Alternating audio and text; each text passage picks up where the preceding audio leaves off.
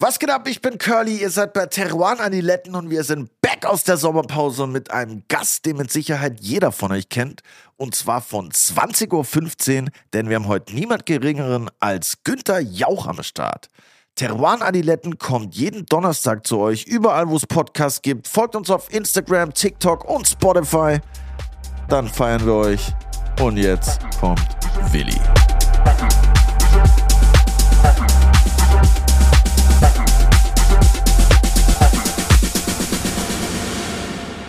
Auch ein herzliches Grüß Gott von meiner Seite. Endlich mal wieder im Orania. Hier. Alter, ich freue mich schon auf die Ente. Oha, und wir sind heute hier nicht nur in der Suite 102, sondern jetzt sogar in dem Crazy Salon mit geilem Ausblick. Yep, der Und Balkon. Was immer, fünfter, sechster, siebter? Ganz Hoch oben auf jeden Fall. Ja. On the top. Und on top ist auch heute unser Gast. Oha, Ich bin nervös, du. ich bin auch nervös. Ich habe Wir müssen halt auch extra Gas geben, weil der junge Mann ist der Einzige, der sich seine Ausstrahlungszeit aussuchen darf oder durfte. Und wir sind jetzt ein bisschen verkürzt heute unterwegs. Dafür wird es einen Teil 2 geben. ja, der macht das halt wie im Fernsehen. Das sage ich ihm aber erst am Ende der Folge. Ich bin gespannt, wie er reagiert. Und ich bin auch froh, dass er nicht auf seine Consultants gehört hat, die nämlich. Bitte? Warum? Weil die wollten ja, also die Rede ist heute von Günther Jauch im Einreden, er soll sein Weingut doch Jauch nennen, wegen dem Namen. Aber du kannst ja nicht dein Weingut Jauch nennen. Warum? Ja, weil du, wenn du ein E anhängst, ist das ziemlich blöd. Ne? Okay, gut. Also sind wir froh, dass sie beim Familiennamen geblieben sind, nämlich bei von Ottegrafen, von der wunderschönen Saar mit eigenem Bahnhof. das ist natürlich Das beides ist für alle. Heavy-User das ultimative Gadget. Das stimmt. Also, heute gibt es keine A, B, C oder D-Frage. Aber Kabi gibt's. Kabel gibt es auf jeden Fall. Ja, wir freuen geil. uns. Herzlich willkommen am heißen Stuhl Günther Jauch. Hallo.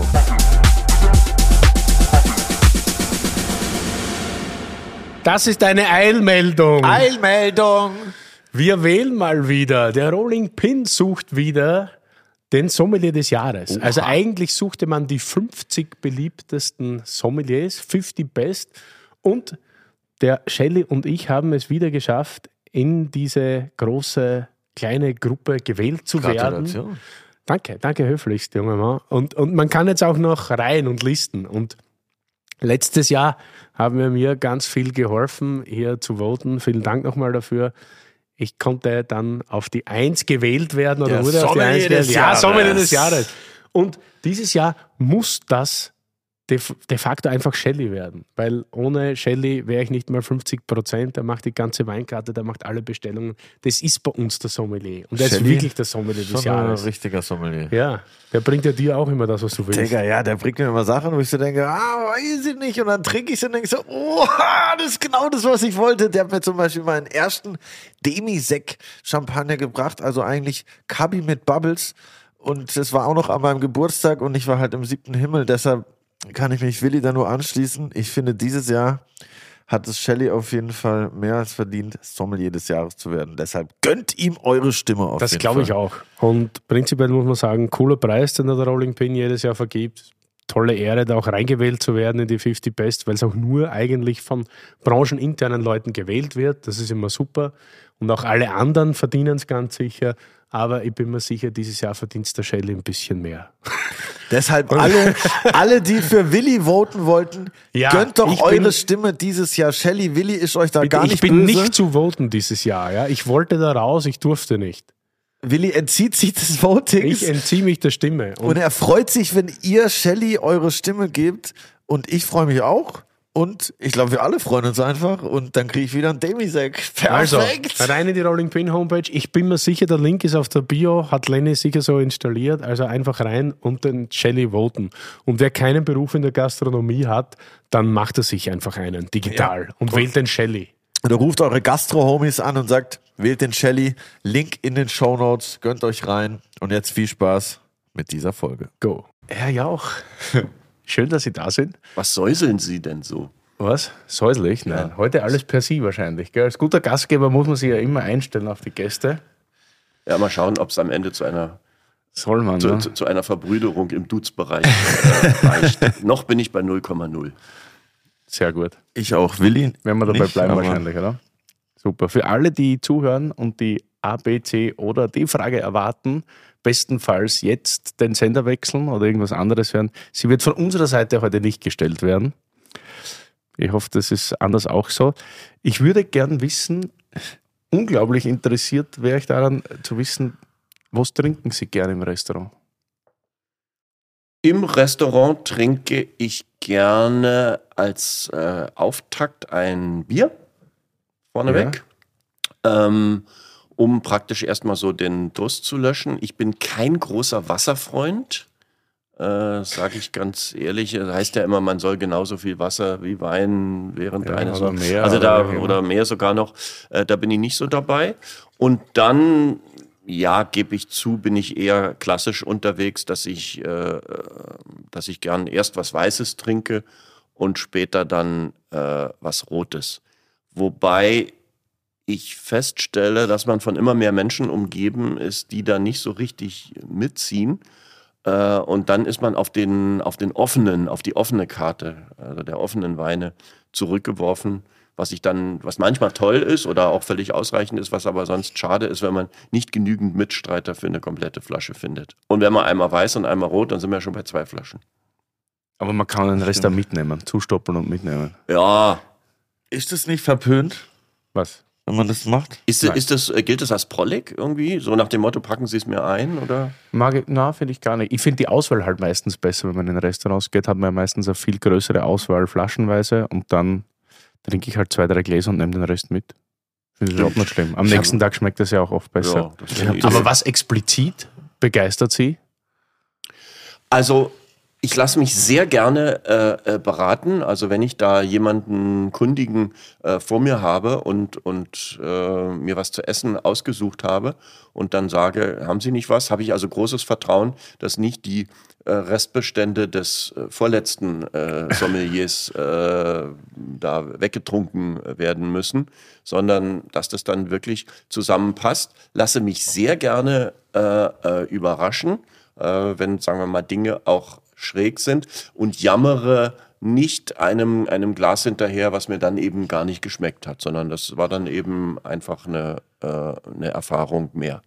Ich gebe zu, dass ich eben äh, auch äh, überhaupt keine Ängste vor restsüßen Weinen äh, habe und insofern da also relativ offen bin, was natürlich auch immer noch meiner relativen Unkenntnis, wenn man auf Weinprofis äh, trifft und sich mit denen vergleicht, äh, was damit einfach zu tun hat. Ich habe diese kleinen Flaschen jetzt für mich entdeckt, diese Halbliterflaschen. Da kann man äh, manchmal dem ein Schnippchen schlagen, dass es äh, keine Mitstreiter gibt, wenn man nur so eine kleine Halb bestellt. Liter oder 0,375? Nee, 0375. Ja. Da kann ich aus, aus Verkäufersicht äh, äh, was dazu sagen. Also äh, es gibt kaum ein, ein Restaurant oder Etablissement, äh, das nicht sagt, ja, und hätten Sie denn auch nicht kleine Flaschen und dann für Einzeltrinker äh, etc. Und jedes Mal, äh, wenn ich das dann geglaubt habe und drauf reingefallen bin und von irgendeinem Jahrgang äh, dann diese kleinen Flaschen gemacht habe, liege, sie liegen seitdem wie Blei bei uns, äh, bei uns im Keller. Das heißt, es ist die ganz seltsame Geschichte, so wie viele Gäste immer schreien, für mich nur trocken, obwohl sie das in Wirklichkeit gar nicht wollen. Äh, so heißt es ganz oft in der Gastronomie, haben Sie denn nicht auch halbe Flaschen? Und wenn es dann aber sagt, ja, haben wir, und könnten Sie sie bitte bestellen, kommt nichts. Interessant, witzig, weiß nicht, woran es liegt. Weiß ich auch nicht. Also gerade die Ha- blöd ist halt bei den Halbflaschen, dass die auch wirklich nicht gut reifen. Wenn Ach die so. dann rumliegen. Ne? Das ist halt so. Gut, ja, das ist natürlich eine Magnum immer am schönsten. Ja. Eigentlich schon, ja. Wir trinken jetzt einen Kabinett aus dem Haus Ottegrafen. Mhm. Und 2017 aus der Lage Altenberg. ja, also Altenberg ist ja unsere, unsere Top-Lage, äh, unser Hausberg direkt, direkt hinter dem schönen Gutshaus. Und ja, der ist 2017, was sollen wir sagen, noch, noch ein Kind, ein Vorschul, in der Vorschule oder nicht mehr, nicht mehr Kindergarten. Curly, du bist der Kabelspezialist. Mega gut. Gefällt dir? Auch Doch. richtig Sehr schon gute Süße mag ich. Ja, vor allen Dingen, ich finde ja, dass die, dass die Säure da immer schön, äh, schön eingebunden ist. Ähm, wobei beim Kabi ist es eigentlich egal. Da sind die, da sind tatsächlich die, die, die neuen Jahrgänge äh, sind, sind, sind natürlich super schön, frisch etc. Die kann man auch sofort trinken. Beim großen Gewächs würde ich immer warnen. Also alle großen Gewächse, die gerade die grad ein Jahr alt sind, da zucke ich mittlerweile ein bisschen zurück. Kommen wir nachher auch drauf. Wir haben, äh, ich habe umgestellt, also mindestens zwei Jahre Zeit lassen für ein großes Gewächs. Weil die die rausgeht überhaupt. Ja, bevor es überhaupt rausgeht. Äh, dann jammern natürlich äh, immer alle. Und also ich leide sehr unter der landläufigen äh, Meinung, ja, Rotweine, je älter, je besser, Weißweine, äh, Weißweine, je jünger, je besser. Das ist dieses alte und falsche Klischee. Nervt natürlich äh, Weißweinhersteller schon sehr. Aber ich finde richtig, richtig fresh. Ein Kabinett, ja. Kabinett ist halt, ja, Süße und Säure liefern sich diesen Kampf äh, am Gaumen. Äh, viele Leute wissen gar nicht, was, was ein Kabinett ist oder warum es Kabinett heißt. Heißt Kabinett, weil im vorletzten Jahrhundert diese Weine so teuer und selten und was Besonderes waren, dass sie in einem Kabinett weggeschlossen wurden, damit nicht äh, die bucklige Verwandtschaft oder äh, räuberisches Dienstpersonal äh, sich daran vergreift und waren eben zusammen mit Spätlesen, Auslesen vor über 100 Jahren, so zumindest auf unserem Weingut, die, die teuersten Weine und wie ich mittlerweile nachgelesen habe, die teuersten Weine der Welt. Tempi Passati, kommen wir vielleicht später noch drauf. Das war mal so, ja. Ja, ich finde das Aber auch. jetzt beim Kabinett ist super. Es gibt anscheinend viele Geschichten zum Kabinett oder wie der Name Zur entstanden Entstehung, ja. Aber ich finde es interessant, dass die früher so Top of the Pops waren und heute manchmal so ein bisschen eine, ja, diese restsüße Kabinett, so, oh ja, das ist schon auch ganz süß, aber lass uns mal was Trockenes trinken. Und ich, ich versuche ja, die Fahne für den Kabinett immer hochzuhalten. Ja, also wir auch, wir merken ja auch bei Weinmessen, wenn, wenn Winzer abends, also acht, neun, zehn Stunden hinterm Stand äh, äh, hinter sich haben und wirklich äh, fertig sind, dann äh, laufen 50 Prozent zu einem, zu einem Pilzfass, was äh, aufgebaut ist, als ein Reparaturbier. Und die restlichen 50 Prozent kommen eigentlich äh, im Wesentlichen an die Mosel-Saar-Ruwer-Stände. Curly, Wein, das Wörterbuch. Region Mosel, Saar, Ruwer. Die Weinregion, die heute Mosel heißt, hieß früher Mosel, Saar, Ruwer und ist eine der prominentesten und ältesten Weinregionen Deutschlands. Im Jahr 2007 wurde die Region offiziell umbenannt, um den Namen zu vereinfachen und die Markenidentität zu stärken. Finde ich gut. Dabei schließt sie immer noch die Weine der Nebenflüsse Saar und Ruwer mit ein, die übrigens auch ganz fantastische Weine hervorbringen. Shoutout zum Beispiel an Maximin Grünhaus und Gels Zilliken. Wann kommt ihr eigentlich mal vorbei? und äh, trinken dann die Kabinette als sogenannter Reparaturkabi. Ja, äh, trinken sie die dann leer. Und man muss den Kabi den Leuten, ich will gar nicht sagen, man muss ihnen erklären, sondern man muss ihnen sagen, schauen Sie mal, das ist nicht einfach nur süß, sondern da spielen Süße und Säure zusammen. Und was viele auch ja nicht verstehen, aha, das ist etwas süßer, kommt vielen dann auch geschmacklich entgegen, auch wenn sie es ungern äh, zugeben und hat wenig Alkohol. Ja, wie kann das sein, wenn der süßer ist, dass er weniger Alkohol hat? Dann muss ich immer sagen, weil sie in der Schule bei der alkoholischen Gärung nicht aufgepasst haben. Dass natürlich in dem Moment, wo die Gärung gestoppt wird, äh, natürlich eben bis dahin weniger Alkohol entstanden sind. Also wir sind bei dem, ich weiß nicht, hat er 8% hinten? Genau, acht, ja. Äh, genau, am acht. Etikett. Und wir haben, wir haben jetzt zum Beispiel auch aktuelle Kabinette, die sind bei siebeneinhalb äh, Prozent. Das heißt, da, da geht der Trend wirklich zur, zur zweiten Flasche. Da sind wir so im gehobenen äh, Weizenbierbereich eigentlich, was den Alkohol angeht. Woher so- kommt denn eigentlich die Faszination Wein? War das durch eigentlich durch das Weingut oder war da schon vorher irgendwie eine Leidenschaft? Nein, ich hatte keine Leidenschaft. Also meine alkoholische äh, Sozialisierung ist äh, ärmlich verlaufen. Ich habe bis zum 30. Lebensjahr keinen Alkohol getrunken.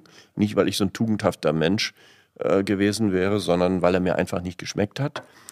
Und mit 30 hatte ich dann schon zehn Jahre hinter mir im Bayerischen Rundfunk, wo praktisch die Hauskantine äh, der Augustiner Biergarten war. Und da, da, war ich dann immer der Einzige, der eine, der eine Fanta oder eine Florida Boy bestellt hat, während die anderen im Grunde zum Teil schon gepichelt haben. Also als Ministrant auch keinen Messwein tschecheriert? Nein, nein, nein, tatsächlich, nee, nein, keine, keine Ambition. Hat mir, hat mir, wie gesagt, nicht geschmeckt. Und mit 30 habe ich dann eben, also nach zehn Jahren München, war dann die Weizenbier ähm, Sozialisierung, die, die war dann gelungen. Also dann hat mir, hat mir ein Hefeweizen, hat mir gut geschmeckt und dann hatte ich eben auch mit Alkohol an sich ähm, kein Problem mehr. Wein kam vielleicht, kam vielleicht mit 40 ungefähr, wobei das so die klassische Sozialisierung war über Rotwein und je bombiger, äh, desto besser. Also äh, neue Welt und äh, noch ein Kracher und äh, ach so, 15 Prozent Alkohol, gar kein Problem. Ähm, da hätte ich mit Spätburgunder, hätte ich mit 40 zum Beispiel noch nichts anfangen können und mit Deutschem schon gar nicht. Der da allerdings auch zu der Zeit noch eher so vor sich hin kribbelte. Und dann ja, dann ist es langsam besser geworden. Und dann stand ich auf einmal vor der Frage, ähm, das Weingut aus der Familie zu übernehmen, was für 15 Jahre aus der Familie draußen war. Kann das ja mal in, in Kurzfassung sagen. Von Ottegrafen, so hieß meine Oma, die hatte äh, zehn Geschwister. Da waren insgesamt nur zwei Jungs darunter. Einer ist mit 20 im Rhein ertrunken und dann war nur noch einer übrig. Max von Ottegrafen und der hat dann tatsächlich äh, von den entsprechenden Vorfahren dieses Weingut äh, bekommen und hat das dann entwickelt an der Saar. Gründungsmitglied VDP beziehungsweise äh, Verband der Naturstein, äh, na, na, Naturstein, Naturweinversteigerer. Und ähm, ja, und da lief das, und da, da hat es wirklich die teuersten Weine der Welt äh, hergestellt. Mein, mein Großonkel Max schrieb mal äh, in eines seiner Bücher, habe gerade ein Prozent äh, unserer äh, Jahresernte äh, im Fass verkauft und habe damit 100 Prozent der Kosten des Weingutes gedeckt. Wow. Das heißt also, die hatten eine Rendite von 99 Prozent. Da sage ich immer, das schafft man heute nur noch mit Wohnungen in Potsdam. Hm? Wohnungen in Potsdam. Nein, nein, äh, äh, keine Chance, sondern ich sage immer äh, Prostitution, äh, Drogenhandel oder Fernsehen.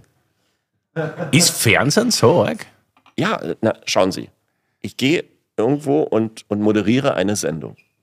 So, welche Kosten habe ich in der Zeit, äh, dass ich, dass ich in, in einem Hotelzimmer sitze? Das wird vom Sender bezahlt. So, dass ich irgendwas anziehen muss, damit ich nicht mich niemanden erschrecke mit einem Nacktauftritt, äh, stellt auch der Sender, weil die nicht wollen, dass ich mit meinen Schrillkrawatten da selber äh, äh, auftrete. so, ich, ich werde zum Studio gefahren und, und, und wieder zurück. Äh, also gut, meine Handykosten trage ich irgendwie selber, aber da sind sie tatsächlich, also eher im 99,5 Prozent Bereich. Denn welche ich habe hab ja keine Kosten, ich ja. habe ja, kein, hab ja keinen Betrieb, der was herstellen will. Wenn ich da das Weingut jetzt daneben äh, setze, ja, das, das ist im, im Grunde genau, genau der, das Gegenteil. Und unglaublich kostenintensiv heutzutage. Aber die einzigen Personalkosten bin ja ich.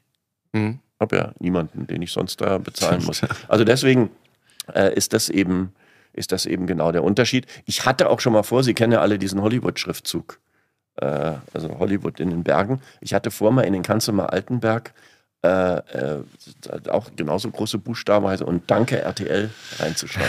äh, war aber war, äh, geht leider nicht, weil das äh, irgendwie das ist Natur Naturschutzgebiet, Naturpark, Huns, Huns, Hunsrück.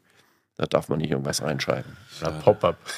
Pop-up-Bar, danke, RTL. ja. Das wäre super. Also ist das, was Sie unterscheidet von Sting, Coppola, Drei Freunde ja. und Brangelina, das, dass ja. sie familiär mit dem Ganzen. Ja, genau. Also und, und der hatte eben ähm, äh, das Weingut. Äh, ich war da sehr viel als Kind bis zum zwölften Lebensjahr. Dann ist mein Großonkel gestorben.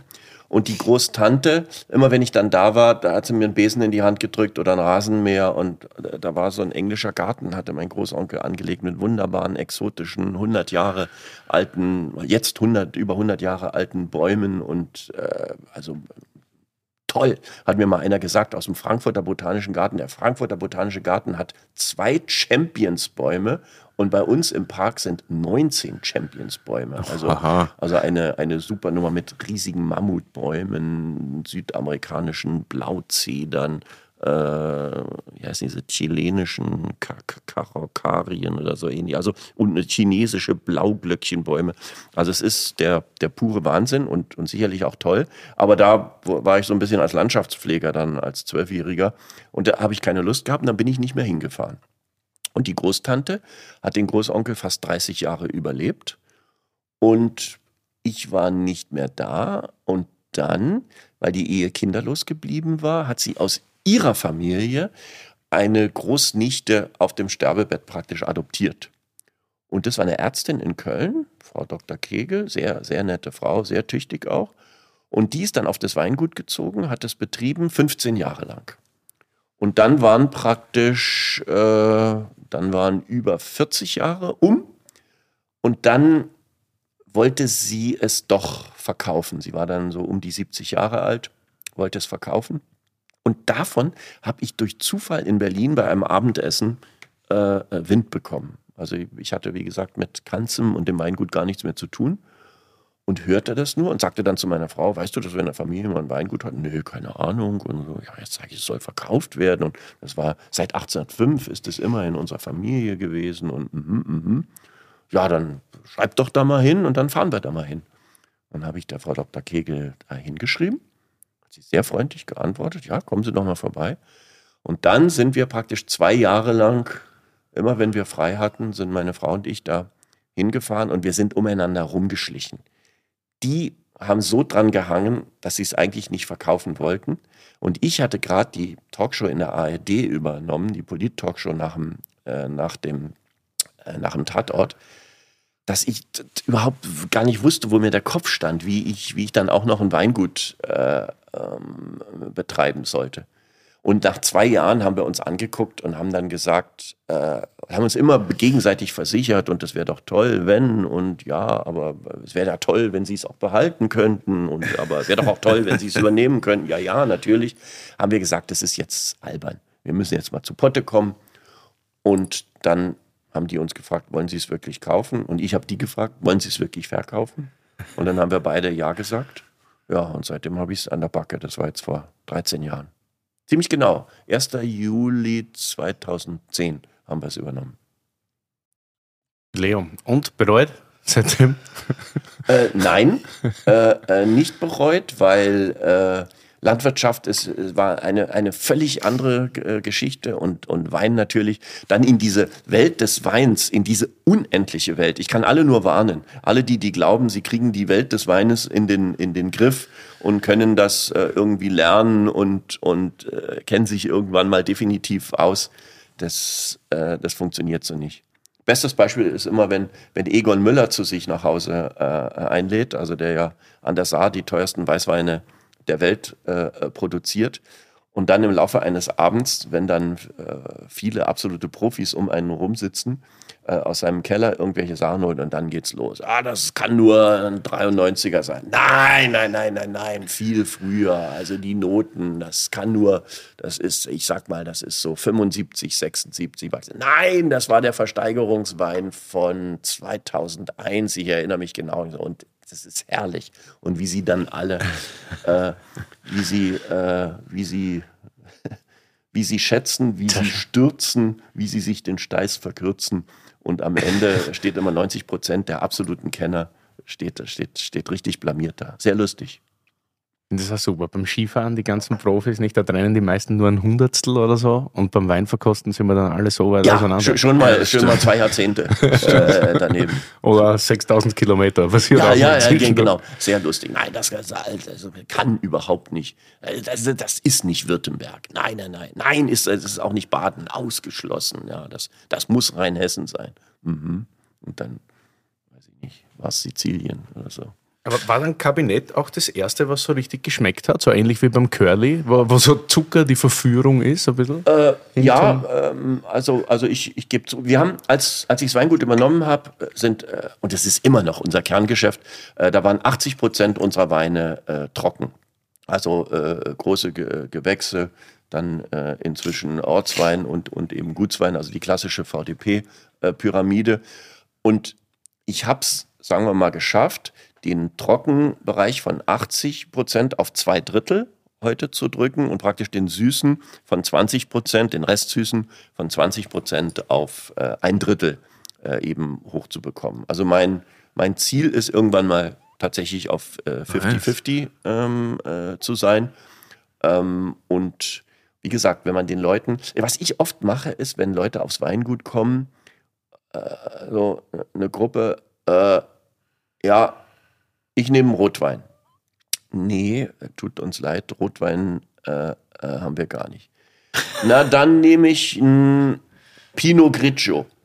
Ich sage, nein, wir sind ein reines äh, Riesling-Weingut. Äh, mhm. Dann nehme ich einen Grauburgunder. Nein, ich sagte doch, außerdem Pinot Grigio und äh, so. Passen Sie auf, wir machen das so. Ich stelle Ihnen hier fünf Flaschen äh, auf den Tisch. Das fängt hier an der linken Seite, fängt ganz trocken an und dann äh, wird es langsam ähm, schrittweise immer restsüßer. Da lasse ich sie jetzt mal eine halbe Stunde alleine und dann schauen wir mal weiter. Und dann komme ich nach einer halben Stunde wieder, wieder in den Raum und dann schaue ich mir das sogenannte äh, Pleasure Measure an. Also ich gucke einfach, wie viel äh, bei den Flaschen rausgetrunken äh, ist. Und siehe da, und das betrifft. Pleasure Measure finde ich großartig. In, in, interessanterweise äh, betrifft es ähm, äh, Profis, fast genauso wie Leute, die also von Wein tatsächlich relativ wenig Ahnung haben, dass so im, im Bereich zwischen Kabinett und Spätlese, da haben sie es am meisten äh, äh, weggetrunken. Sodass ich die These aufstelle in deutschen Restaurants, wo alle auf der sicheren Seite sein wollen, sagen, für mich nur trocken, für mich nur trocken. Da rede ich von Weißwein und, und Rotwein, aber von Weißwein natürlich insbesondere. Die bestellen, also kein Mensch würde ein Essen bestellen, was ihm eigentlich nicht schmeckt. Wer kein Wiener Schnitzel mag, bestellt nicht, bestellt nicht, bestellt kein Wiener Schnitzel. Ja. Aber ich glaube, dass ein doch hoher Prozentsatz an Menschen sich insbesondere einen Weißwein bestellt, den sie in Wirklichkeit gar nicht am liebsten trinken, weil sie Angst haben, was Falsches zu sagen, weil sie sich unter Freunden und Bekannten nicht blamieren wollen, weil sie beim Kellner womöglich als Kenner äh, äh, durchgehen wollen, aber eigentlich aber eigentlich äh, ein bisschen anders ticken. Und dass die heutigen restsüßen Weine hoher Qualität ja gar nichts mehr mit diesen äh, Glykolnummern, Österreich sei Dank, da werde ich Österreich ewig, ewig bekramt sein, dass, dass von euch die ersten Glykolweine äh, kamen. Aber bei uns ist wenigstens keiner gestorben, wie in Italien.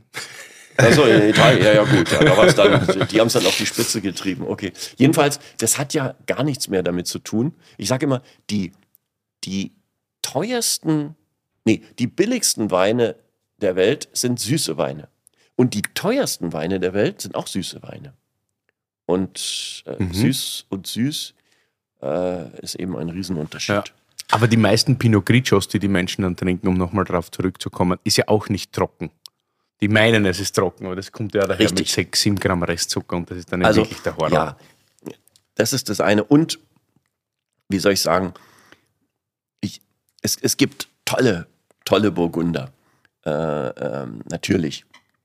Äh, aber ich sag mal, wenn so der, ja, der, der Durchschnittsgrauburgunder äh, ge geordert wird, der, ja, wie soll ich sagen, so ein bisschen in Richtung Fanta mit Alkohol. Äh, äh ja, voll. dann, mhm. dann ist es, man, man kann da nichts gegen sagen, man kann sich da auch so ein, als freundliche Begleitung, kann man sich damit auch durch den Abend trinken. Aber wenn ich es einfach vergleiche mit der Vielfalt, zum Beispiel der Riesling-Traube, das ist ja, das ist ja der, der Wahnsinn. Das ist ja ein, ein, ein völlig anderes äh, Spektrum, was sich, was sich da äh, auftut. Und das gilt natürlich bei allen, die eben was ich in erster Linie Grauburgunder, Weißburgunder, gilt es natürlich immer als, als hochnäsige Mosel-Attitüde. äh, den Riesling so nach, nach vorne zu schieben. Ich bin da deswegen mittlerweile auch ein bisschen vorsichtig geworden. Und kannten Sie dann schon alle Weine, die es auf dem Weingut hergestellt wurden, bevor Sie es gekauft haben? Oder haben Sie Nein. dann erst mal den Keller aufgemacht, als Sie es gekauft ja, ich, hatten? ich musste, ich musste erst, musste dann auch im Grunde äh, äh, erst mal lernen, was weiß ich, äh, Gutswein, Ortswein gab es damals noch nicht, dann eben äh, das große Gewächs, äh, dann, äh, dann eben Kabinett, äh, dann die Spätlese, dann die Auslese, dann die Beerenauslese, dann die Trockenbeerenauslese, dann der Eiswein, dann zusätzlich Sekt, den wir eben auch gemacht haben. Also das war schon ein sehr ein sehr ordentlicher und, und langwieriger äh, äh, Lernprozess. Ich vergleiche es immer so ein bisschen, weil, weil mir die Leute sagen, ja, kennen Sie sich denn jetzt so richtig aus? Und dann sage ich immer, ei, eigentlich, eigentlich nicht. Ich fühle mich so ein bisschen wie ein, wie, ich vergleiche es mit dem Fußball. Ähm, wenn Sie selber nicht Fußball gespielt haben, äh, und was den Wein angeht, ich habe eben keine Winzerlehre gemacht und, und äh, bin, nicht, bin nicht auf einem Weingut aufgewachsen.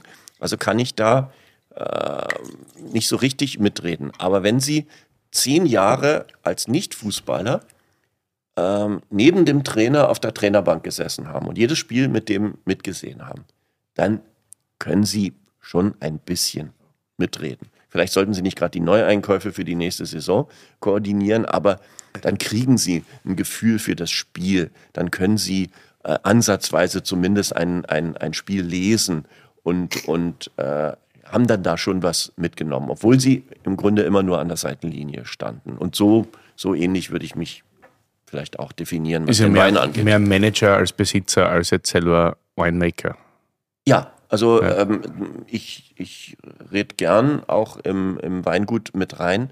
Äh, beim Keller ähm, eher nicht. Außenbetrieb?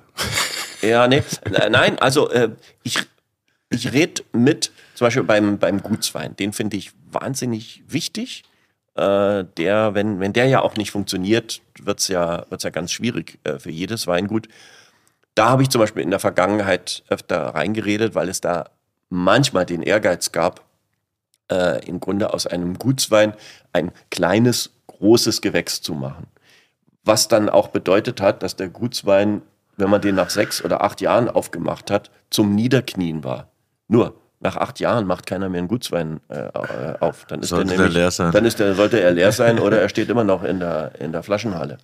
So, deswegen, da sind dann zum Beispiel so, so Dinge, dass ich gesagt habe, Leute, ein Gutswein muss ein Gutswein äh, sein. Den muss ich nach äh, ein Jahr nach der Lese muss ich den aufmachen können und dann muss der, äh, muss der funktionieren. So, finde ich auch sinnvoll. Ist es als Unternehmer wichtig, wenn man so ein Weingut übernimmt, dass es dann auch rentabel ist? Weil eigentlich, also man kann ja davon ausgehen, dass genug Kohle irgendwie da ist.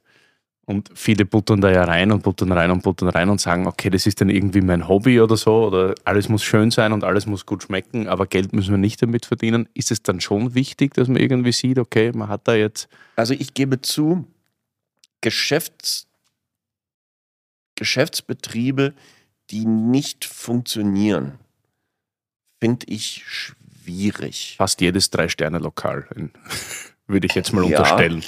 Ja, Ja. finde ich, finde ich schwierig. Äh, Aus mehreren Gründen. Erstens lässt der Spaß nach. Übrigens nicht nur bei dem, äh, der da immer reinbuttert, äh, sondern ich meine, dass dann auch bei den, bei den Angestellten so eine ist doch eigentlich egal Haltung kommt, die also nicht zwangsläufig konstruktiv ist, weil ja eben immer nachgeschossen wird, sondern sondern dass man dann eventuell eher doch mal die, die Flügel hängen lässt. Und dass es einfach Spaß macht, ein Teil eines funktionierenden Geschäftes zu sein. Und zwar glaube ich, dass sowohl für denjenigen, der da, der da ähm, investiert und, und der da den Hut auf hat, als auch ähm, äh, für die Angestellten. Das macht einfach, macht einfach äh, mehr Spaß.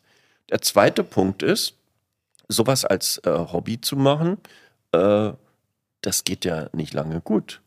Das äh, Finanzamt sagt dann irgendwann, äh, wo ist denn Ihre sogenannte Gewinnerzielungsabsicht? die ist hier nicht erkennbar. Bei einer Pommesbude gucken die sich das zwei Jahre an. Äh, beim Tapetengeschäft, glaube ich, drei oder vier Jahre. Ähm, bei allem, was mit Landwirtschaft zu tun hat, ähm, sind sie großzügiger. Ähm, das heißt, da gucken sie sich das länger. Es kann Missernten geben. Da kann natürlich kein Mensch äh, äh, was dafür.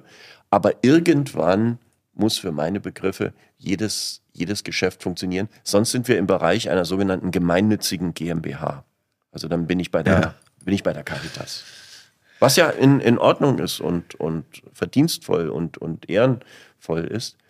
Aber mh, hm, also ich finde, es soll schon rentabel sein. Kann es gleichzeitig als Vermögensanlage nicht empfehlen. Nein. Weder, äh, äh, weder ein Weingut äh, noch ein Restaurant. Aber Romane Conti kaufen könnte man als Wehranlage. Oder Gut, aber das ist, das ist eine andere Form. Ja, ja. Äh, das ist eine andere Form der, der Spekulation. Äh, klar, kann, das kann ich machen, aber dann bin ich ja, dann bin ich Weinhändler. Wollte vorher noch, weil der Kabinett irgendwie untergegangen ist, weil ich das eigentlich sehr mag bei den Weinen von, von Ottegrafen oder ihren Weinen. Das sind halt Weine, die brauchen Luft. Und den Kabinett ja. haben wir jetzt viel zu schnell getrunken. Leider sind wir ein bisschen unter Zeitstress. Der wird wahrscheinlich, wenn die Folge vorbei ist, viel, viel besser sein. Aber 17, das war zuerst ein bisschen so, finde ich, sehr verschlossen, dezent, fast ein bisschen muffig. Und ich hatte ja. zu Beginn die Säure überhaupt nicht so, sondern das war eher so süß und pappig. Ja, und jetzt, wo der auch ist, ich gehe wieder ja. nochmal einen 17, 17 ist, ein, ist tatsächlich so ein bisschen ein Nischenjahr gewesen. Äh, also 17 haben, haben alle gejammert. Und bei uns ist es oft so, äh, dass wir versuchen, bei einem Nischenjahr richtig gut zu sein. Also ich sag mal 18.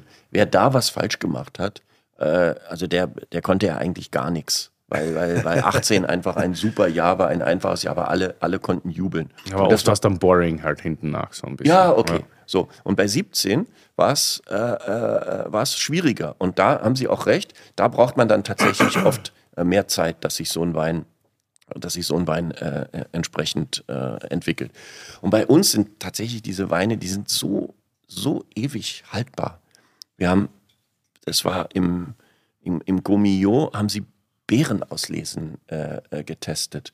Und da schreiben sie auch immer Trinkbarkeit, Haltbarkeit. So, so eine Kolumne. Da waren wir vorne mit, der, mit dem Hinweis 2100 plus also über das Jahr 2100 haltbar und trinkbar. Fand ich sehr mutig, denn es wird sich keiner in dem Raum befunden haben, äh, der das jemals wird nachprüfen können, ob das, ob das tatsächlich geht. Doch, doch, das könnten die vom Potenzial her, könnten die schon wissen und, und die merken das. Und so haben wir, ich habe ich hab ja mal, ich habe nach einem Jahr in einer absoluten Ecke äh, des Weingutes gefunden, 1000 130 Flaschen 75er Auslese. Das war aber eine große Ecke. Ja, war eine, war eine, war eine, war eine sehr große Ecke. So, war aber sehr, sehr dreckig, sehr verstaubt und so. Dann haben wir die alle aufgemacht, alle verkostet, alle neu abgefüllt und Schwefel wird man keinen gebraucht frisch, haben wahrscheinlich. Frisch, frisch verkorkt und aus den 1130 Flaschen wurden am Ende 950 äh, äh, neue. Also Füllstand war eigentlich auch noch äh, ganz okay. Und die haben sie uns, weil wir sie auch falsch gepreist hatten, viel zu, viel zu billig rausgehauen haben, die wurden uns so aus den, äh, aus den Händen äh, gerissen, dass ich geschrien habe, halt, halt, halt, halt, als nur noch 100 da waren. Dann kamen sozusagen noch die Jammerer, aber gute Kunden. Und dann waren es nur noch, 65 die irgendwie da waren. habe ich gesagt, so jetzt ist Schluss, die müssen aber da bleiben. Und dann hatte ich im letzten Jahr einen, einen Glücksmoment, da kam ein Hotel äh, bei uns aus dem, aus dem Raum äh, von der Saar. Äh, sie wollten sich mal melden. Hm, sie hätten vor einigen Jahren 60 äh, Flaschen von dem Wein gekauft und äh, ehrlich gesagt hätten sie dann nur sechs Flaschen verkauft und ob es vielleicht möglich wäre, dass wir die äh, vielleicht wieder zurücknehmen. Was? Ja, ja. und dann habe ich, hab ich mich also halt angemessen empört gezeigt und haben gesagt, also erstens, was ist denn das für ein Geschäftsmodell? Wie stellen Sie sich denn das vor? Und ja, es tut uns auch sehr leid. Und dann habe ich gesagt, na ja, wir wollen mal Gnade, sind ja ein guter Kunde, ansonsten wollen wir mal Gnade vor Recht ergehen lassen und habe glücklich äh, da 60 Flaschen wieder zurückkaufen können. Zu dem damaligen Preis, der sowieso. Minus 20 äh, viel Prozent zu- wegen der Retour. Ja, ich glaube nicht. Dann müsste ich nochmal nachfragen. Aber, aber wann noch verhandelt ein bisschen so. Von wann Normalerweise waren die von der 75er, 75. äh, 75er äh, Auslese kannst du mal Altenberg. Ein, ein Traum an, an, an Frische, an Komplexität, an, an Abgang, an, an, an allem. Also so, so, so großartig mache ich wirklich nur auf, ich habe beinahe gesagt, wenn jemand gestorben ist. nee, wenn, wenn wirklich mal was zu feiern ist. Aber jetzt kommt schon ein bisschen mehr Säure in dem Körper. Ja, ja, das macht extrem auf. Ja. Also übrigens, Entschuldigung, wenn ich das sage, Ja. weil wir sind ja noch nicht beim großen Gewächs, aber im Grunde unsere Weißweine tatsächlich so wie Rotweine behalten, äh, äh, behandeln. Sehr gerne äh, äh, großes Glas, verträgt wunderbar ein Burgunderglas. Sehr gerne ist natürlich in der Gastronomie äh, schwierig, zwei Stunden vorher äh, äh, öffnen. Also wie, wie, ein, wie einen Rotwein behandeln.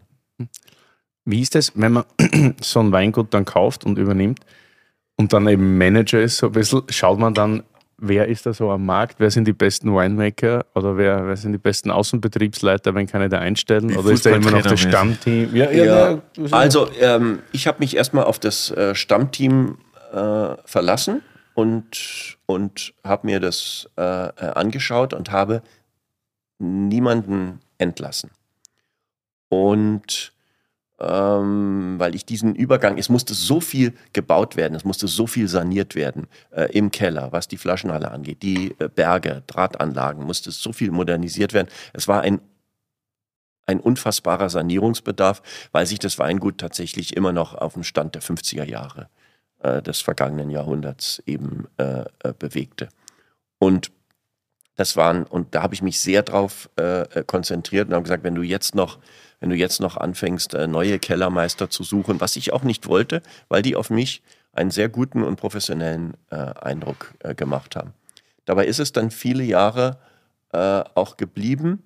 Vor zwei Jahren haben wir uns vom, äh, von dem äh, Geschäftsführer ähm, getrennt, ähm, was ja nach, wie gesagt, nach über, nach über zehn Jahren ähm, ist es ja auch ähm, in Ordnung und haben den Mann, der seit 2004 bei uns, damals als ganz junger Mann, der war gerade erst Mitte 20, der Sven Klinger, äh, der der schon maßgeblich immer für die Qualität der Weine äh, gesorgt hat, dem haben wir dann mal so richtig freie Hand jetzt gelassen.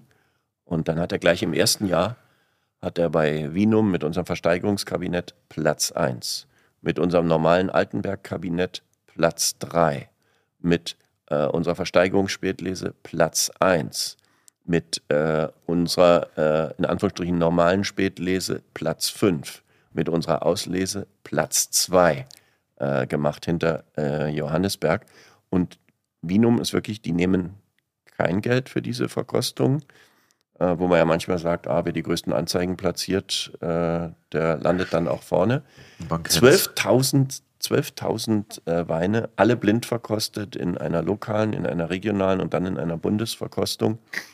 Das war für uns im, in diesem Jahr, so praktisch es zählt ja als 2023, eine große Nummer. Und dann haben sie gesagt, da kommen wir jetzt nicht dran vorbei, dann Winzer des Jahres. Winzer des Jahres. Und das war natürlich toll, führte natürlich gleich wieder zur Diskussion, ja, ich bin kein Winzer, habe ich auch in jedem Interview dann so gesagt. Aber ich glaube, es war die, war die Anerkennung für einen Betrieb, der über Jahrzehnte eben im Dornröschenschlaf gewesen ist. Und das hat, das hat allen auch so richtig Schub gegeben und das macht Spaß. Wer dann glaubt übrigens, dass sich die Weine von alleine verkaufen, es spielt fast keine Rolle.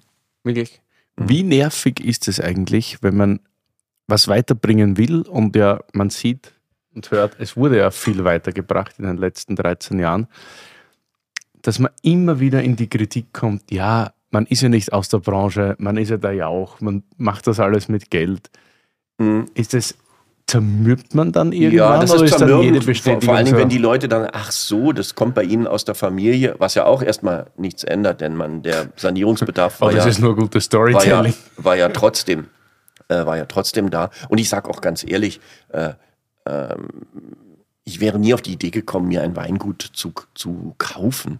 äh, ähm, wenn ich da eben mit der Familie nichts zu tun gehabt habe. Mir hat das irgendwie leid getan. Also 1805 bis, bis 2010 äh, oder eigentlich bis 1995 war es in unserer Familie. Dann war es ja im weitesten Sinne, weil es ja die angeheiratete Familie war, war es dann auch immer noch der Familie und dann wäre es aus der Familie rausverkauft worden. Und da bestand eine große Gefahr, nämlich die Gefahr, dass der Betrieb zerschlagen wird. Das heißt, wir haben ein tolles Gutshaus, denkmalgeschützt. Wir haben einen riesigen Park, ähm, den jeder Montag bis Samstag besuchen kann. Keiner muss was trinken, keiner muss was kaufen.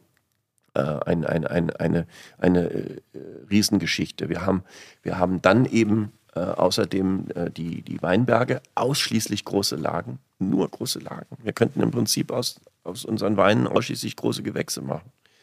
Geht natürlich nicht, wollen wir auch nicht.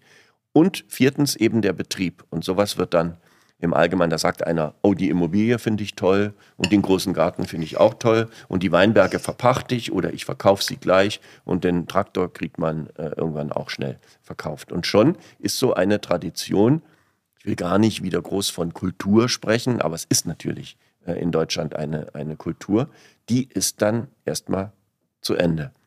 Und dann hatte ich den Denkmalschutz bei mir sitzen und die saßen so mit zusammengekniffenen München mir gegenüber. Dann sagte der Mensch, und ich war auch zusammengekniffen, weil ich also zum Teil mit Denkmalschutzbehörden also schon arge Erfahrungen gemacht habe, die nicht lustig waren. Äh, und dann sagte der, ja, wir, wir reden jetzt mal ganz offen. Sie sagen, wovor Sie am meisten Angst haben und ich sage, wovor ich am meisten Angst habe. Ich habe ich gesagt, ich habe am meisten Angst davor, einfach nur schikaniert zu werden und im Grunde das hier nicht vernünftig entwickeln zu können. Und dann sagt er, ja, unsere Angst ist, dass Sie aus diesem Weingut ein Wellness-Hotel mit Tiefgarage machen, wo in dem Park so Jacuzzi-Pools äh, aufgebaut werden. Und als ich das merkte, dass, dass das im Grunde die, die Angst der Denkmalschützer war, was, was tatsächlich vielleicht auch nicht ganz unbegründet ist, wenn man sich anschaut, in welche Richtung das dann oft geht, weil man eben mit Hotelbetten mehr Geld verdienen kann als mit, als mit Wein. Da war ich eigentlich ganz erleichtert und das, und, und das war eine super, war eine super Zusammenarbeit dann. Denkmalschutz und, und ich, immer wenn wir so sagen, und wie machen wir jetzt die Fensterläden? Acht verschiedene Fensterlädenfarben. Ich mit meiner Frau besprochen. Also uns würde die Farbe Nummer sieben am besten gefallen. Wie ist denn bei Ihnen?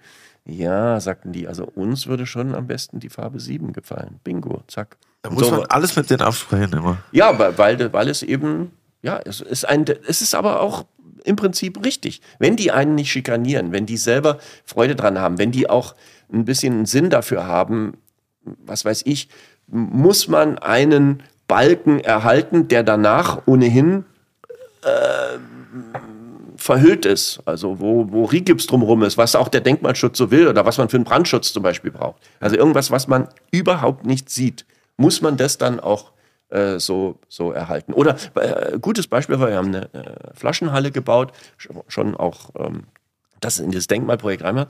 Ja, Flaschenhalle heißt, im Sommer müssen die Flaschen, insbesondere im Sommer, müssen sie ja kühl gehalten werden. Strom. Ganz, ganz, ganz Wo wichtig. Hängt das Aggregat? Ja, ja, äh, äh, einfach so, Solar, äh, äh Solarzellen. Äh, m -m, finden wir aber jetzt nicht so gut hier in dieser Kulturlandschaft. Habe ich verstanden. Aber Nachhaltigkeit und alles, was dazugehört und was es dann eben kostet, dass ja. man das da immer alles kühl und frisch halten muss. Worauf einigt man sich? Dass wir äh, ein Solardach genommen haben, das man nicht sieht und wo die, wo tatsächlich die Dinger nicht so senkrecht stehen, wo dann die Sonne schön draufbrunzen kann, sondern dies muss halt so weit nach unten sein. Da geht nicht so viel Sonne drauf, aber dafür ist es denkmalverträglich. Das ist zum Beispiel ein Kompromiss. Mit solchen Sachen kann ich immer gut leben. Wie ist das bei Weinverkostungen? Das war ja zu Beginn so, wahrscheinlich ist es immer noch so. Ich finde es ja immer löblich, dass sie sehr häufig selber da stehen, die Weine kommentieren und ausschenken. Mhm. Mittlerweile zählen sie ja schon so zu, zu uns, sag ich mal. Aber ist es am Anfang nervig, wenn die Leute nur kommen, weil der Günther Jauch steht? Ja. Ähm, hm. ich sag mal so, am, alle haben ja gesagt, äh, na, wenn Sie das Weingut jetzt übernehmen, dann verkauft sich das ja alles ganz äh, von alleine und läuft und läuft wunderbar.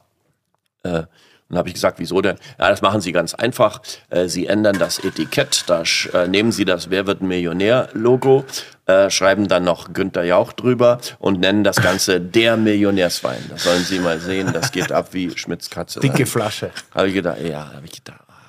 Lage A, B, C und D. So in die, ja, ja, ja, ja genau, ja. Ah, und dann dachte ich, hm, also in die Richtung soll es ja eigentlich nicht gehen. Und habe mich dann für den sowohl im Inland als auch im Ausland schwierigen Namen meiner Vorfahren weiter entschieden. Also von Ottegrafen, von Ottenhofen, Ottenhalfen, äh, äh, Oden, Odengraf, Odergraf. Also da, das geht, das geht kunterbunt durchein, durcheinander. Und im Ausland ist der Name ja auch nicht gerade äh, besonders gängig. Aber habe ich gesagt, das behalten wir so. Es war dann tatsächlich äh, erstmal eine große äh, Neugierde äh, da. Also jeder kam an den Stand, jeder wollte probieren, jeder hat eine Meinung dazu gehabt, etc. Führte aber nicht zu äh, irgendwelchen Mehrverkäufen. Ich habe gar kein Problem, wenn Leute an den Stand kommen und sagen, können wir schnell ein Bild machen, es ist für meine Oma. Es ist immer nur für die Oma. Äh, okay, äh, aber die machen das so, sie, sie denken, sie denken, sie müssen sich dieses Selfie verdienen, indem sie 20 Minuten am Stand stehen, jeden Wein äh, äh, probieren, um dann schüchtern nachzufragen, ob es wohl. Und in der Zeit ist der Stand verstopft. Wir waren dann also auf der Prowein äh, in Düsseldorf. An unserem Stand der größte Rummel. Und ich sah die ganzen Leute, die sich mit Wein richtig gut auskennen, die wir mal, also, Ja. die sind da nur vorbeigelaufen. Aber ich sage, was ist denn das für ein Zirkus hier? Und weg. Und, und weiter. Das Und hat sich, Scheiße, jetzt muss ich sieben Rieslinge probieren, bis ich endlich mein So. Selfie kriege. Ja, so. Und es hat sich mittlerweile zum Teil normalisiert. Äh, Ich werde zum Teil von meinen Leuten dann vom Stand weggeschickt. Geh du mal ein bisschen rum und guck dir mal die andere Seite, damit sich das dann ähm, wieder beruhigt. Aber äh, es ist mittlerweile, hat gefühlt meiner Ansicht nach auch jeder, jeder Besucher auf irgendeiner Weinmesse hat sein Selfie bekommen. Und es gibt Weinmessen, wo das auch fast keine Rolle spielt. Äh, Mainzer Weinbörse zum Beispiel, eine der besten Weinmessen für meine Begriffe. Unheimliche Kennerschaft, ähm, tolle Leute, die sich ganz ernsthaft auch ähm, damit beschäftigen. Aber ähm, es gibt eben Mega. sehr viele Leute, die äh, einen Wein nur dann kaufen, wenn sie den Eindruck haben, damit einen bitterarmen Winzer zu unterstützen. Ja. Also der muss bucklig sein, der muss also noch, der muss noch die, die, den Lössboden unter den Fingernägeln äh, äh, haben. Äh, und, und den, wenn man zu dem aufs Weingut geht, dann, dann trifft man den schon im Steilhang äh, und, und nicht etwa äh, in der Vinothek. Dann ist so dieses Gefühl so, wir, wir waren in Urlaub, wo keine Touristen waren. Sagen auch mal so. Touristen wollen gerne da in Urlaub sein, wo keine Touristen Ja. sind. Und so äh, jemand, der also im, im Weinberg noch ächzt äh, und stöhnt und der so arm ist, dass man ihn damit unterstützt. Also Weinkauf soll für viele ein, ein gutes Werk auch sein. Und da sind sie natürlich bei mir, da, die denken natürlich, ja, der, der, der braucht's nicht. Also es wird gekauft, weil man damit einen Winzer auch äh, unterstützt. Das habe ich selber gemerkt an einer interessanten Sache. Als diese wahnsinnige Überschwemmung an der Ahr war, haben wir gesagt, wir nehmen einen Monat, wo wir unseren gesamten Monatsumsatz äh, spenden an die A. Und zwar einschließlich Mehrwertsteuer, einschließlich Verpackungs- und Versandkosten etc. Und, und das war der August.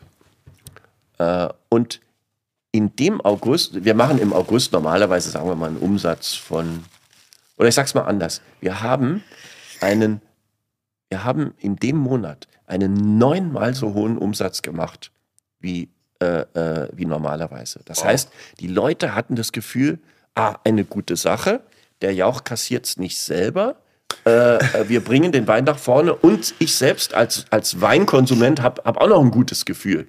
Ich habe kein schlechtes Gefühl, ich habe Alkohol gekauft und trinke hier Wein, sondern ich habe ich hab die Welt verbessert. Und das ist ja auch alles prima und genauso haben wir das gemacht. Führte natürlich dazu, dass in den Monaten danach keiner mehr was gekauft hat. äh, aber aber das, war, das war mir die Sache wert. Das haben wir dann komplett an der Adler Hilft, das war über eine Viertelmillion, äh, haben wir dahin spenden können.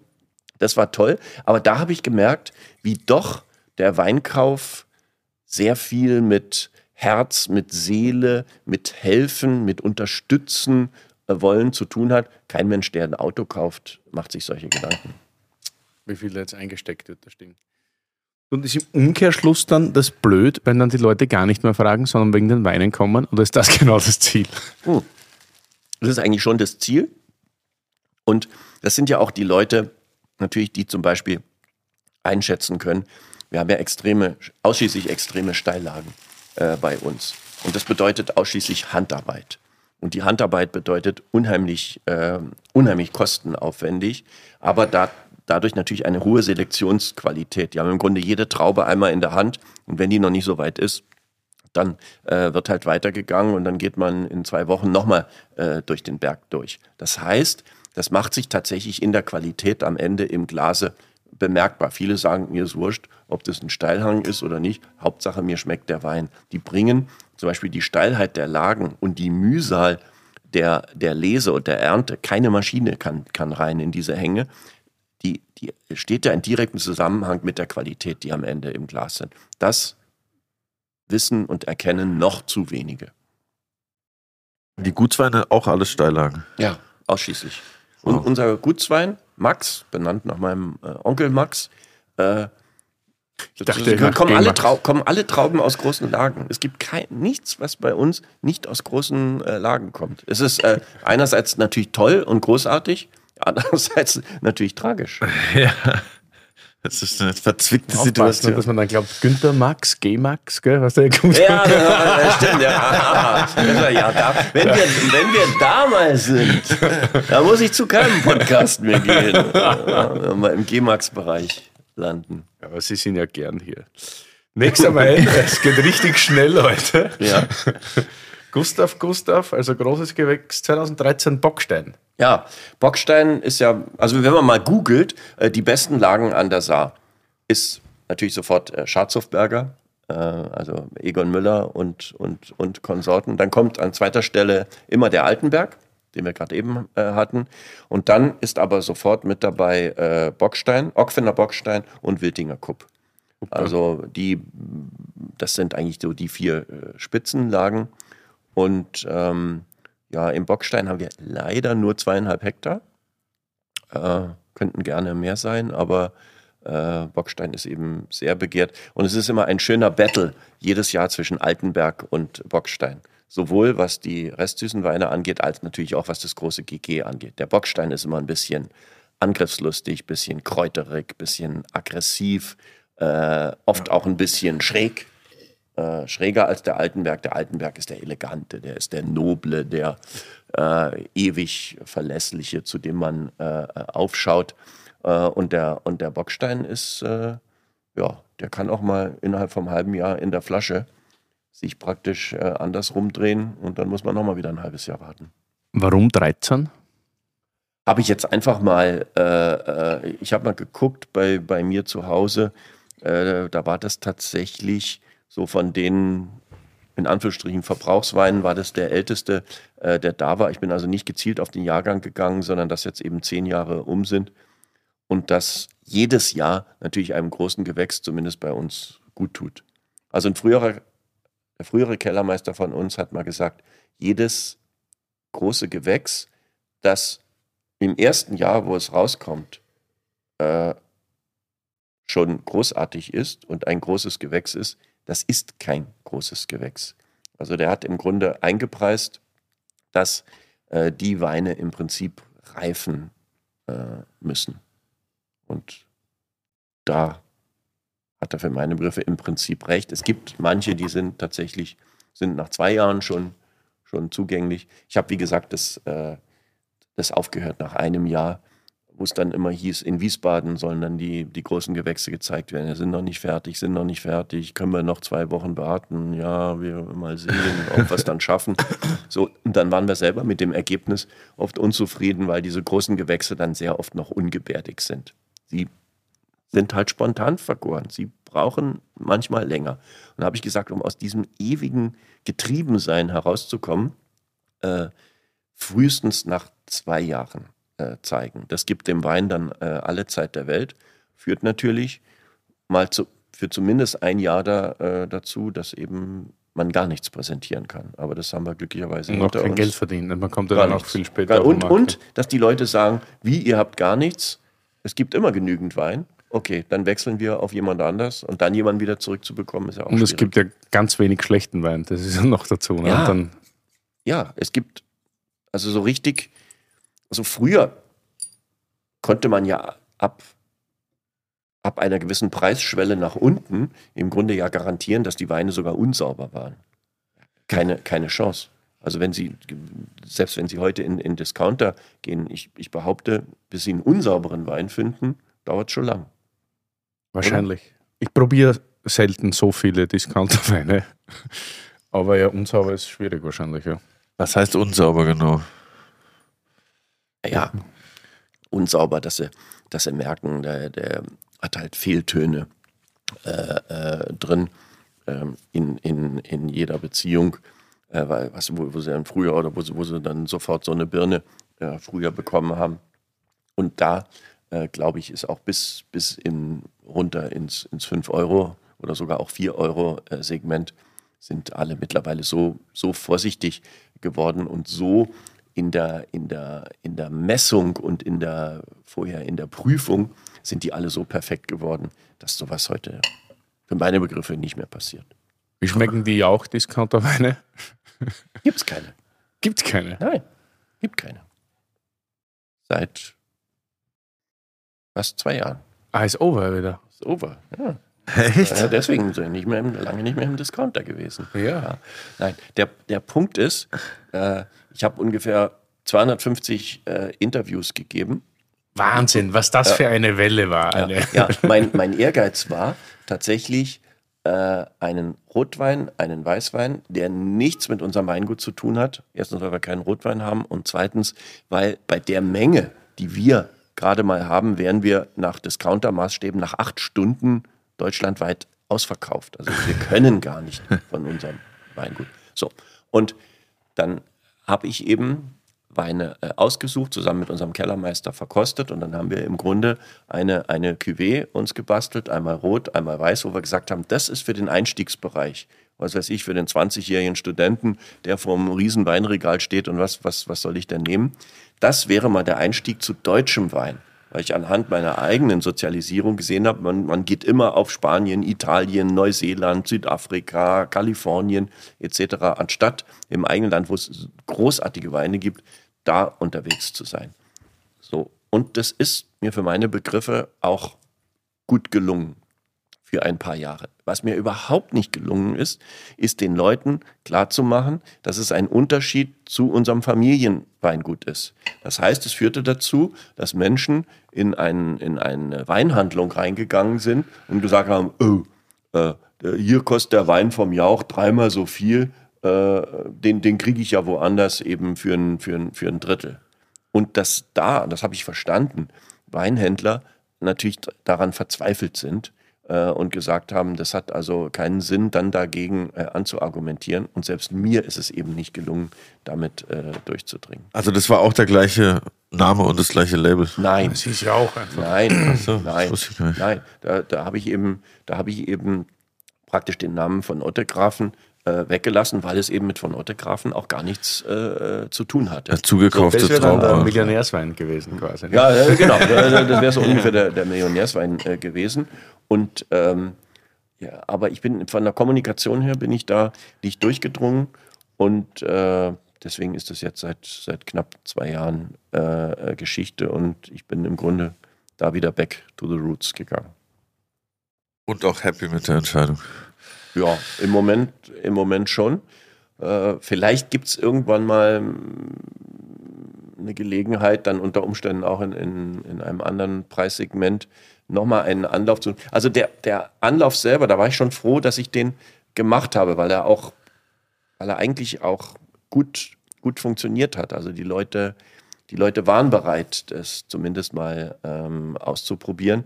Also dass man einfach den, den deutschen Wein auch bei jüngeren Leuten und bei Einsteigern ähm, richtig mal unterbringt, weil er ja überhaupt nichts mehr mit diesen Humpentrinkern, die auf diesen 19. Jahrhundert Bildern äh, drauf sind, mit der roten Schnapsnase äh, zu tun hat. Sondern der deutsche Wein ist super. Wie, wie kann ich mir das so mengenmäßig vorstellen? Wie viele Flaschen machen Sie mit dem Van Ottegraffen Weingut und wie viele waren das mit dem? Also in einem, in einem ja, normal guten Jahr können wir bei von Ottegrafen 100.000 Flaschen äh, herstellen. So, das können auch mal 60.000 sein, wenn es Maifröste äh, gegeben hat oder wenn sogenannter Peronospora, äh, also falscher Mehltau, äh, uns zugesetzt hat. Ähm, eben auch mal weniger und in tollen Jahren kann es dann vielleicht auch mal 110.000 Flaschen sein. Mehr nicht. Das lässt sich auch, auch aufgrund der, der Größe des Betriebes, des Kellers, äh, der Verarbeitungs- und der Lagerungsmöglichkeiten, wird sich das nicht mehr. Also wir haben 16 Hektar, ja, es könnten sicherlich vielleicht auch 18 sein. Äh, Im Moment sind es aber im Grunde tatsächlich 14, weil, wir, weil ich zwei Hektar neu bestockt habe. Ähm, also dazwischen bewegt sich äh, das und wird sich auch nicht mehr ändern. Also zum Beispiel, wenn wir Van Volksem nehmen, Roman Nibonitschanski, der glaube ich auch mal mit acht oder zehn Hektar angefangen hat und ja. heute weit über, weit über 100 ist, ja. den Weg werden wir nicht. Hat er was anderes gesagt, oder? was hat er nee, gesagt? Nee, alles gut. Weit über 100 ist eingeloggt. Nein, ich ja, glaube, er war so bei knapp unter 100 oder was. Aber ich, er war knapp unter 100. 100. Ja, okay. Also, will, will, will, ich mich, will, will, ich mich nicht festlegen, äh, Na, ob, nur, ob, nur, 99 oder 128. Na klar. Also, und wie viel ist es dann bei so allgemein bei der da, da, ist es, äh, da, da, ist es deutlich mehr, wo, äh, wobei das Teil des äh, Vertrages ist, dass über äh, Mengen weder vorher noch während des Verkaufs noch danach äh, gesprochen wird. Ja, aber, wir uns auf deutlich mehr. Aber das war, ja, ja, mit Betonung auf deutlich. Okay, alles klar. Super. Was haben wir denn hier, Herr Sommelier? Walten Sie Monsieur Amtes. Sommelier, bitteschön. Ein Erdener Pro Prälat. Prolet. Prolet. Oh. ja, der, ist, der hat schon einen langen Bart. Curly, Wein, das Wörterbuch. Erdener Prälat. Die Weinlage Erdener Prälat ist eine der renommiertesten, besten und kleinsten Weinlagen an der Mosel. Oha. Sie liegt im Dorf Erden und erstreckt sich über nur etwa 1,5 Hektar. Die steilen, nach Süden ausgerichteten Hänge bieten ideale Bedingungen für den Anbau von Riesling. Lecker. Der Boden besteht hauptsächlich aus rotem Schiefer, der den Wein eine charakteristische Mineralität verleiht. Die Weine aus dem Erdener Prälat sind bekannt für Tiefe und Komplexität, mit intensiven Aromen von tropischen Früchten, Honig und Gewürzen. 1989 ja, das wow. ist super, dass da noch steht Verband Deutscher Prädikatsweinversteigerer, nicht? Was für ein ja. ja. Und, und, da ist ja hier die, Schnaps, äh, die Schnapsdrossel vorne drauf, ne? So ein Mönch. Da ist die, genau richtig. Ein Mönch, der da nochmal zugreift. Ja, habe ich bei mir. Etikett. Habe ich bei mir im, im Keller gefunden. Ein, ein herrliches Etikett würde ich heute eins zu eins sofort so wieder neu, oder? neu auflegen, oder? Großartig. Ich denke also, immer, viele sind heute bei den Etiketten so ein bisschen zurückhaltend. Wie, so ein bisschen wie, wie, wie, wie Knoll in Österreich. Ja. So von der Farbe her. Ja. ja. Aber es ist lustig, weil die alten Losen beim, beim Prälat haben auch das Etikett. Ja, stimmt. Die ja, weil der ja auch, glaube ich, Erdener Prälat hat er ja, glaube ich, auch. Richtig, ja, und das schon gleich aus. Ja. Also wir haben ja und ich habe 89 genommen, weil wir eben gerade in Berlin sind und 89 habe ich ganz tolle Erinnerungen an Berlin, weil ich direkt beim Mauerfall in der Nacht äh, losgefahren bzw. geflogen bin, um das hier alles mitzubekommen. Deswegen ist 89 für mich so ein. Das war dann die erste Gratiswohnung in Berlin, Tür eingetreten. Mm, nee, bei mir, weil meine Eltern wohnten äh, in Berlin. Da war es ah, ja? so, so gesagt, es war kostenlos, ohne die Tür eintreten zu müssen. Das ist noch besser. Also direkt, als die Mauer gefallen ist hier.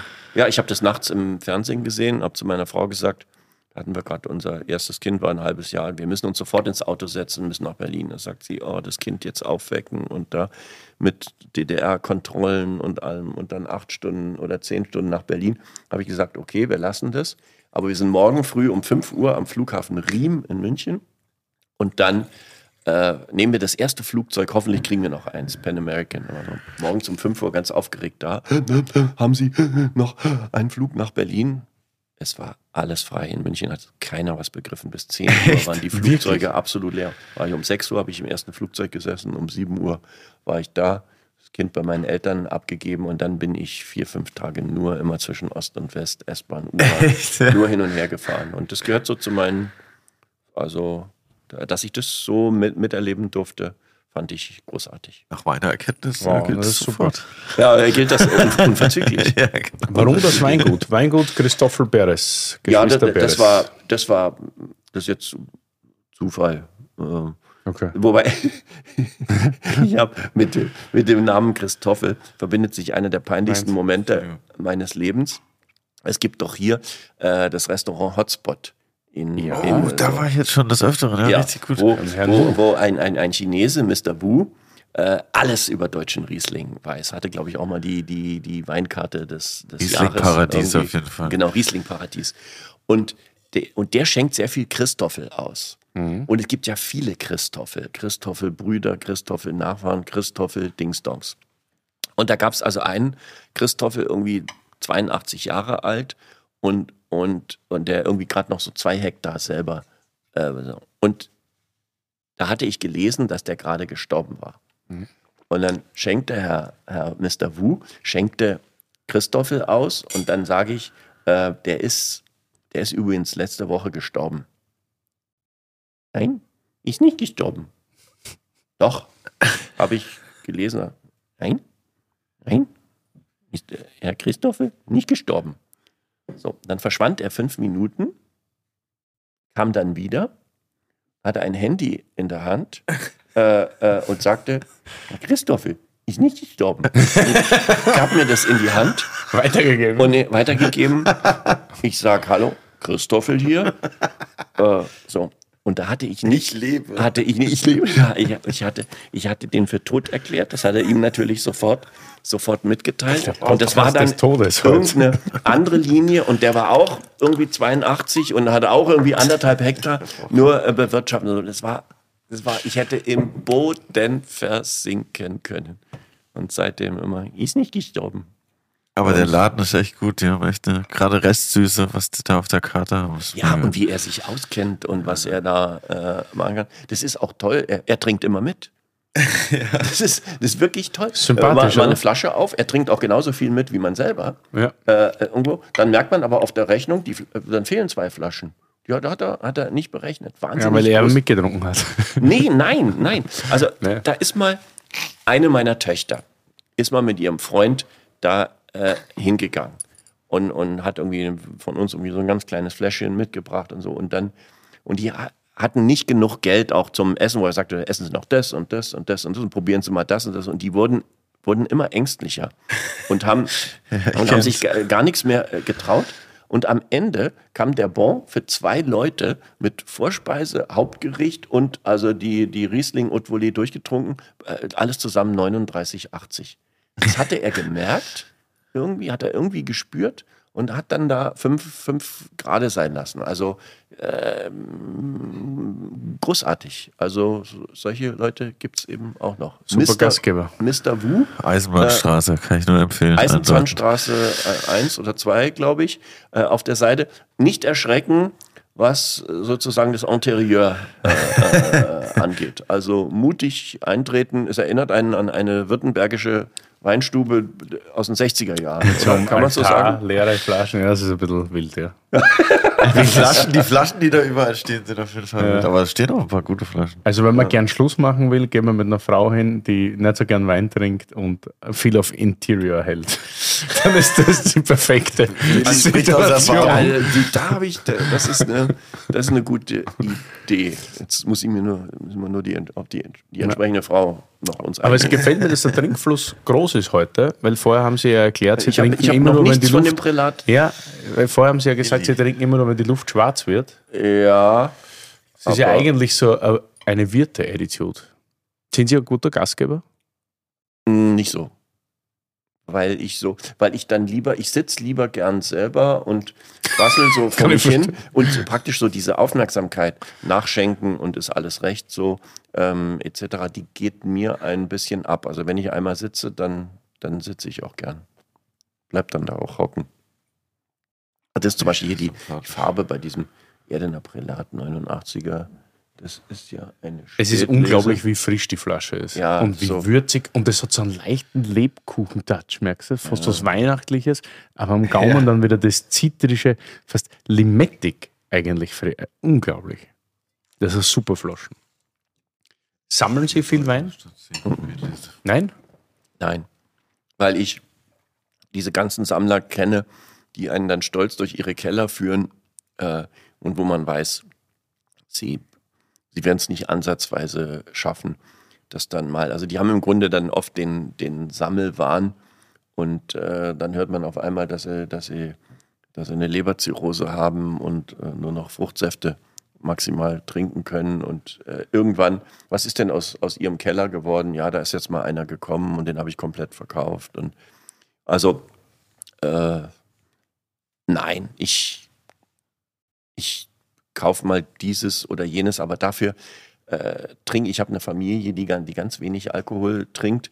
Und ich gebe auch zu, ich tue mich schwer, dann so, so eine Flasche aufzumachen äh, und dann selber erstmal die Hälfte und dann am nächsten Tag nochmal dieselbe. Und am nächsten Tag bin ich aber eigentlich fünf Tage weg und ist dann nach einer Woche der Wein dann noch okay. Also ich trinke schon gern mit, mit anderen zusammen, wo dann eben auch ein bisschen was weggeht. Wir haben jetzt zwei Möglichkeiten. Wir haben ein bisschen eine Terminkollision, wir haben etwas Stress, es ist Oh ja. fast 13 Uhr. Die Sache ist, brechen wir jetzt ab und oder beziehungsweise reden wir noch 10 Minuten und haben dann eine, eine kurze Folge ohne richtiges Ende oder wir laden uns einfach selber im Sommer ein aufs Weingut von Ottergrafen. Das ist das einzige Weingut mit einer eigenen Bahnhofstation. Richtig. Für Alkoholiker, Ja, für Alkoholiker, für. Alkoholiker ein Traum. 100 Meter, äh, 100 Meter entfernt und man muss auch nicht irgendwie den Berg hochgehen. Ist tatsächlich ein, äh, so gesehen ein, ein eigener Bahnhof, wo man dann ins Weingut äh, reinfällt. Können Sie auch mal googeln, Saar Riesling Sommer. Da kann man, äh, das ist Ende August, wo man praktisch alle Riesling, da gibt es eine Flatrate, irgendwie, ich glaube 40, Wow. 45 Euro, alle.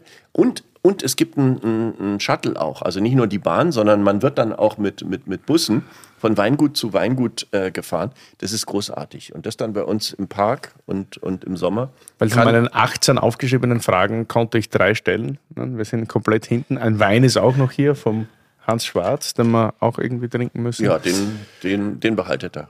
Das ist, ist ein Österreicher, ein, ein Wahnsinnstyp, den ich mal äh, kennengelernt habe und der mir gleich äh, erklärt hat, dass er einen Wein macht, der in, in Deutschland verboten wäre. Ein Strohwein war, war bis von 71 bis 2009 wohl verboten. Also da werden die, werden die Trauben äh, werden auf so Matten gelegt und, Genau. und, und getrocknet und dadurch wird denen die Feuchtigkeit entzogen, dann sind die eben noch entsprechend süßer. Sind, also, äh, wie, haben, wie haben Sie am Anfang gesagt? Ein Umfaller, ein Mörderwein? Ein Totschläger. Ein Totschläger. Totschläger. Weil das hat 16 Volumensprozent in ja, ja, genau. Das ist so im, im Aber- Amarone-Bereich. Aber da ich mit Hans und Michael sehr gut befreundet bin, nehme ich gerne eine Kontoflasche mit dann. Ja, wunderbar. Also, Also würde ich sagen, machen wir einfach noch einen Song, oder? Ach so, der Ja, Song, gerne. ja, richtig. Ja, also ich glaube, man wird ja geprägt so zwischen 15 und 30 von seinem Musikgeschmack. Äh, äh, ich habe ich hab so ein bisschen was Melancholisches rausgesucht ähm, von den äh, ähm, von den Dire Straits Brothers in Arms. Oh, nice. Das ist richtig geil. Ja, und äh, tolles Lied. Ich meine mich zu erinnern, über fünf Minuten lang. Ich weiß nicht, ob dieser Podcast Sicher. das aushält. Doch, doch, die Playlist, da gibt's, äh, da ist von Beethoven Das ist sogar bis eine sehr positive Bereicherung. Blümchen, alles ich drin. sagen. Ich würde auch sagen, das ist schon äh, in den äh, Top 5 von äh, der Playlist. Dire Straits, Brothers in Arms, zack, eingeloggt in unsere Teruan Adiletten Spotify Playlist. Und ich kann freu übrigens bestätigen, die sitzen hier, also sitzen hier wirklich in Adiletten. Und erschwerend kommt hinzu, mit weißen Wollsocken drin.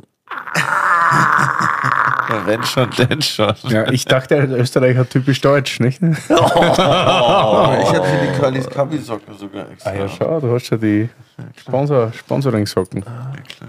Ja, nee, hat Spaß gemacht. Und dann Voll, vielen Dank. Äh, herzliche äh, Einladung. Ich schenke auch ein. Sie dürfen Ja, sitzen Wir bringen dann äh, auch ein paar Flaschen mit. Ja, oder zur Jahrgangspräsentation bei uns ist jetzt irgendwann im Juli an einem Samstag. Also Am Wochenende sind wir und wir haben ein tolles Konzert am 18. Juli. Haben wir äh, 1000 Zuschauer können, äh, können rein und da machen wir so richtig die größten Hits. So eine Coverband aus, aus Trier, die richtig gut ist, hatten wir letztes Jahr auch schon. Ähm, von Otte Grafen Rockt heißt es und geht Bin aber abends. keine Rammstein-Cover. Geht, geht auch. Nein, so, kein, keine, keine Row Zero. Ja, die Row Zero. Aber hier, bevor wir Sie entlassen, äh, ich glaube natürlich, dass Sie keine Anleitung zum Weinsaufen brauchen, aber wir geben sie Ihnen trotzdem gerne mit. Anleitung zu fast alles, was du über Wein wissen willst. Fast alles. Fast alles, das ist ganz wichtig. Nur Super. fast. Toll. Vielen Dank. Freu Vielen ich Dank, mich dass sehr. Sie da waren. Und Dankeschön. wir mich wirklich sehr gefreut, ja. Ich bin eine Bitch. an der Saar. Tja, Zitat der Folge. Da kann ich natürlich Bordeaux-Klassifikation Und von natürlich auch noch- 1855. Da habe ich heute, bin ich natürlich weit dahinter zurückgeblieben. Für die harten Arbeiten im Weingarten gibt es auch noch ein Cappy, damit die Keine Reservierung. Sehr gut. Das nehme ich für. Keine Reservierung steht vorne auf der Mütze drauf. ist immer gut. Nehme ich dann fürs Restaurant. Finde ich hervorragend. Keine Reservierung, Fragezeichen. Richtig. Ja. Wir haben noch so viele Themen, nicht? Villa Kellermann etc. Das besprechen wir dann alles. Oder wir machen irgendwann mal, wenn, Ort. wenn Ihnen jemand ausgefallen ist. Genau. Also nächste Woche. Aber Juli ging, Juli ist. super. Ich habe im Juli gar nichts vor. Ja. Hervorragend. Ja, perfekt. Danke. Vielen Dank, würde ich sagen. Ich danke Cheers. und dann, jawohl.